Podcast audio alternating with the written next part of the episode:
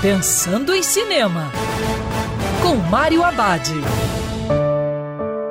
Olá, meu cinéfilo, tudo bem? Já no circuito Cristabel, uma abordagem feminista do poema Sobrenatural de Samuel Taylor Coleridge, escrito no século XVIII.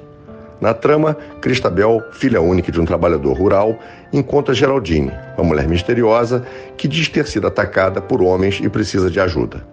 A pura e inocente Cristabel dá abrigo a Geraldine em sua casa a partir daí, as duas mulheres se relacionam de uma forma que Geraldine exerce grande influência sobre Cristabel.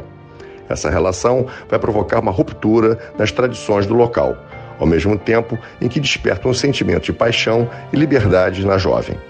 Cristabel marca a estreia do diretor Alex Levy Heller na ficção. Aqui ele faz um trabalho contemplativo para falar sobre o patriarcado, feminismo e o despertar sexual.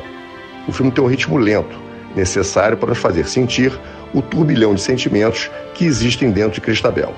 E Alex consegue.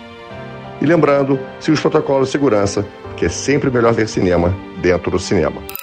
Quer ouvir essa coluna novamente? É só procurar nas plataformas de streaming de áudio.